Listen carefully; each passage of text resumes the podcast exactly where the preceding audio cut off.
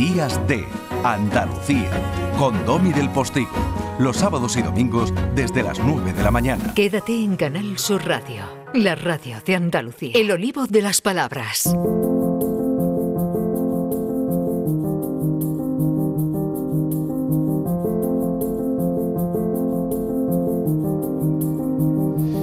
Nada importaban los silencios. Nos bastaba mirarnos y sabernos. Esto es lo que me pasa a mí con Lola Pons.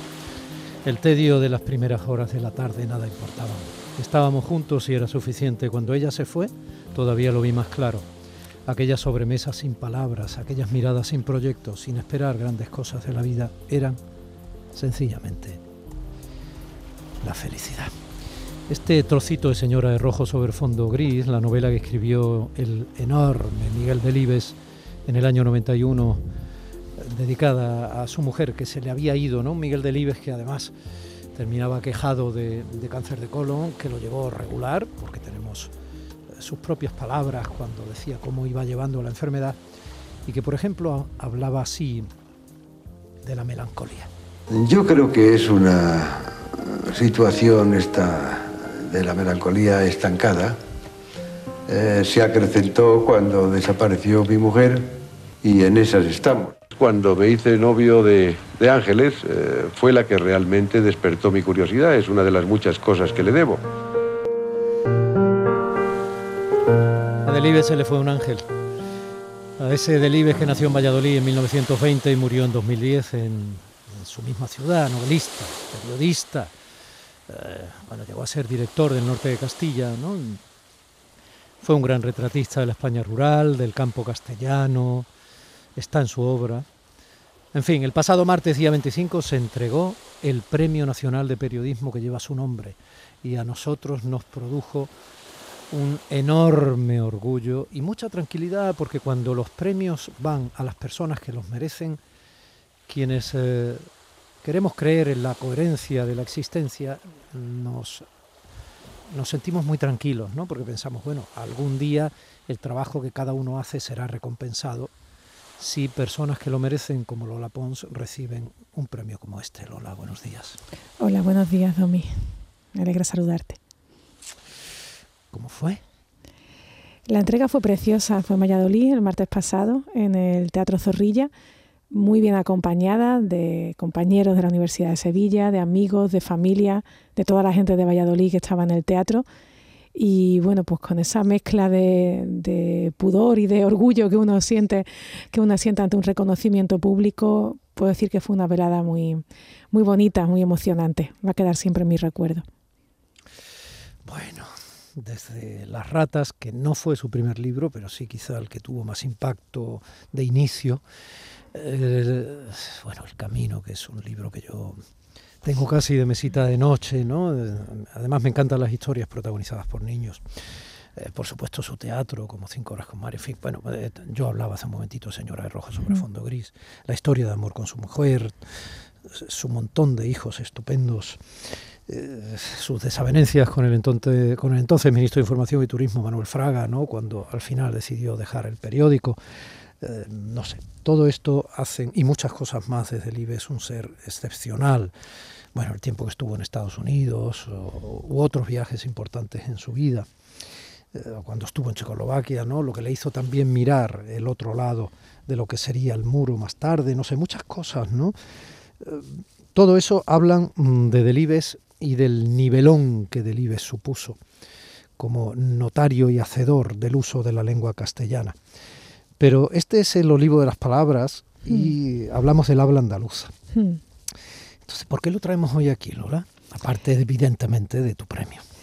Bueno, lo traemos para intentar mostrar desde Andalucía la relevancia, la conexión de este escritor con, con el retrato lingüístico del español él retrata muy bien lingüísticamente a sus personajes, por ejemplo, nombrabas antes El Camino, pues un precioso registro del habla de Castilla, no solo, eh, eh, no solo esa obra, también en otras va poniendo un espejo sobre cómo la gente habla del campo, de la caza, de las tribulaciones cotidianas en una época en la que ya se estaba empezando a dar un divorcio que hoy llamamos la España vaciada, ¿no? ese divorcio entre lo urbano y lo rural y también entre la lengua que hablaba la gente del campo y que ya no era tan parecida a la lengua que se hablaba en las ciudades. ¿no? Eh, bueno, de hecho, este premio del IBE reconoce trabajos periodísticos que versen sobre lengua española. Estamos hablando de un escritor cuya importancia también es mucha en ese retrato. Fue académico, ¿no? Fue la letra de minúscula de la academia hasta que murió, ¿no? También, o sea, quiero decir, era uno de los grandes eh, representantes y cuidadores, ¿no? De la, de la lengua. Y bueno, eh, ahora que se habla tanto de los famosos acuíferos de Doñana, las tensiones que produce entre la población que pervive en sus aledaños, campesinos, etcétera. Bueno, su hijo Miguel Delibes de Castro fue director de la Estación Biológica de Doñana muchos años. Sí, sí, sí, efectivamente, hay una conexión andaluza de Delibes con con nuestra tierra y claro, una conexión incluso familiar porque Delibes tuvo varios hijos, el primero, el primogénito, eh, eh, Miguel Delibes de Castro, que nació en 1947, que fue, como has dicho, director de la Estación Biológica de Doñana, trabajó en tiempos con Félix Rodríguez de la Fuente y que eh, es uno de los especialistas sobre la ecología del lince ibérico, fue pionero del ecologismo en España y vive en Sevilla, o sea que, que tenemos ya pues un esqueje de Delibes en nuestra Andalucía. ¿Y el propio Delibes estuvo aquí? Sí, eh, Delibes estuvo en Andalucía en varias ocasiones. Hay que decir que él es castellano, ¿no? Él es castellano de familia, su padre era cántabro, de, de Molledo, su abuelo paterno era francés, o sea, su relación con Andalucía es más de visita. Pero esas visitas están testimoniadas en el precioso archivo de la Fundación Delibes, que está en internet y que se puede consultar. Por ejemplo, por ese archivo podemos reconstruir que en el, en el año 56 él estuvo en una especie de recorrido en coche por varios lugares de Andalucía con un periodista, por cierto, con Paco Martín Abril y su esposa Alicia Baró, y de eso hay fotos en la fundación. También estuvo eh, posteriormente en de una conferencia en Sevilla, a mediados de los 70. Venía mucho, por cierto, sabes que era un gran eh, cazador y escribió mucho sobre caza. Y venía mucho de cacería a Jaén, a un pueblo que está en Sierra Mágina que se llama Cabra del Santo Cristo. Así que ya pues aprovechamos y saludamos a los habitantes de, Cabra del Santo Cristo, cuyo gentilicio es cabrileños. O sea que saludamos a los cabrileños que deberían tener por ahí una, huella de Delibes. a toda Sierra Mágina, que es que es eh, bueno algo forma parte de nuestro patrimonio andaluz altamente recomendable. ¿Qué presencia tiene Andalucía en las novelas de, de Miguel Delibes? A ver, la ambientación eh, de muchas de las novelas de Miguel Delibes es castellana y, por ejemplo, Los Santos Inocentes, que sabemos que hablan mucho del campo, de, los cortijos, de las desigualdades rurales, se ambientan en Extremadura. Entonces, ¿qué hay de Andalucía en esas novelas de Delibes? Hay alguna referencia y una de ellas me, parece particularmente tierna. Fíjate, en Cinco Horas con Mario, la protagonista, cuando está ahí delante del féretro, rememorando su vida. y La protagonista que lo ha hecho tantos años en teatro que para todos cuando leemos la novela, iba a decir la novela, el libro de teatro una y otra vez, Lola Herrera. Sí, sí, cuando, es Carmen, pero ya Carmen se podría llamar Lola Herrera, sí. Y entonces entre esos reproches y cosas que dice, pues le habla de un matrimonio con el que ellos estuvieron alguna vez, de amigos, etcétera, y decía, ¿y tú te acuerdas de ese matrimonio? Que él era granadino y ella era andaluza, morena, con el pelo recogido. Y me gusta porque en esa referencia en Cinco Horas con Mario, cuando habla de ese matrimonio de origen andaluz, dice, ella nos hablaba todo el tiempo de ustedes, porque ustedes, porque viniendo de ustedes, o sea, eh, la finura de retratar ahí en este personaje ese uso de ustedes por vosotros, del que ya hemos hablado en uno de nuestros olivos, que es tan común en Andalucía eh, occidental. ¿no? También, por ejemplo, en el hereje hay una referencia a Andalucía, porque se dice uno de los personajes que viaja a Sevilla a comprar pieles. Esto es hay estas, estas referencias trufadas, ¿verdad?, de Andalucía en, la obra de Delibes, sí. Oye, cuando estuvo en Doñana, a este hombre tan apegado a la tierra, al terreno, ¿no?, a la naturaleza, le impresionaría, ¿no? Bueno, le impresionaría muchísimo, imagino. Sabemos que, que al menos dos veces visitó Doñana, una eh, con su esposa y otra eh, un año más tarde, en el 74, y también incluso eh, se sabe que tras la muerte de su mujer hay un momento en que decide pasar las vacaciones fuera de su entorno habitual y el lugar en el que se fija eh, es Huelva, en la playa onubense de Matalascaña. Mm. Claro, le impresionó Doñana porque si ya nos impresiona ahora por la Doñana salvaje de los años 70, alguien con tantísima sensibilidad hacia el mundo rural y hacia los animales, le debería causar efectivamente una honda impresión, sí. Mm, yo hablaba antes de Estados Unidos, eh, por ahí hay una beca y la Universidad de Maryland de por medio, ¿no? Parece ser que en cierto modo también convertía a Andalucía en, su intermediación, ¿no? Para ir a, Estados Unidos y volver. Claro, Delibes se convierte en una especie de, viajero de Indias, de los que había en el siglo XVI, porque hay momentos en su vida que ya le coge como fobia, manía a los aviones. y eso le pasa a mucha gente. Dice, ya no cojo mm. un avión más, ¿no? O al menos no un transoceánico. Y entonces, pero claro, quería ir a Estados Unidos y para eso no hay otra vía que el barco. Entonces hace ese recorrido de, centro norte de la península al sur. Eh, en el año 64 van en coche desde Valladolid hasta Cádiz, esto lo narra él en algunas entrevistas. Hacen noche en Cáceres, en Sevilla y en Cádiz. Toman un barco, que fíjate qué bonito, tomar un barco en Cádiz que se llama Constitution tomar el nombre de la Constitución como nombre de ese barco en, en Cádiz. Así que sí, Andalucía fue también su puerto.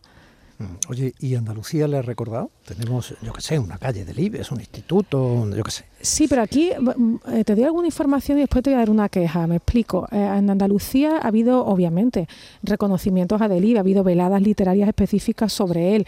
Pienso que, por ejemplo, en el 2013 en Ayamonte hubo una edición de esos maratones de lectura que son tan bonitos que se hacen muchas veces sobre el Quijote. Pues eh, ese año se dedicó a Miguel Delibes y fueron 12 horas ininterrumpidas de lectura. Y también hay muchas calles Delibes. La Biblioteca Municipal de Montequinto se llama Miguel Delibes y hay calles en Camas, en Boyullo, en En Ayamonte, en Estepona, en Marbella, en el Aurín el Grande, Motril, Padul, Peligro, ah, Puerto Real. pero no hay una calle en Sevilla, que, mira, que es donde yo hablo. Entonces, bueno, pues ahí apunto en el debe del nomenclator para el Ayuntamiento Sevillano que deberíamos, em, deberíamos incluir a Miguel Delibes en, nuestro, en nuestras planimetrías urbanas. Mm, yo creo que sí, sin duda alguna. Bueno, de todas maneras, Camas, por ejemplo, está muy cerca, es casi Sevilla, ¿no? bueno, Inetal, Castilleja, pero bueno, bueno, eh, sin duda alguna. Oye, ¿y eso y esa relación de Miguel Delibes con, con este hombre, con, con el académico Juan Gil Fernández? Sí, es verdad, tú has dicho antes, Miguel Delibes era la silla en minúscula, porque en la RAE hay silla en mayúscula y minúscula, no hay ninguna de ninguna mayor ni menor importancia por ser mayúscula o minúscula. Él ocupaba la E minúscula.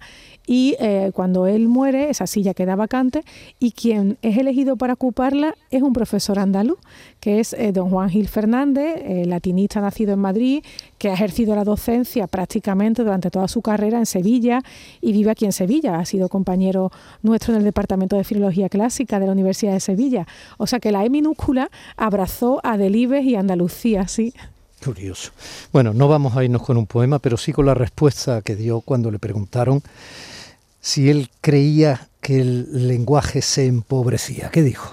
Él dijo, el uso diario empobrece al lenguaje, sí, evidentemente, pero el tiempo lo enriquece.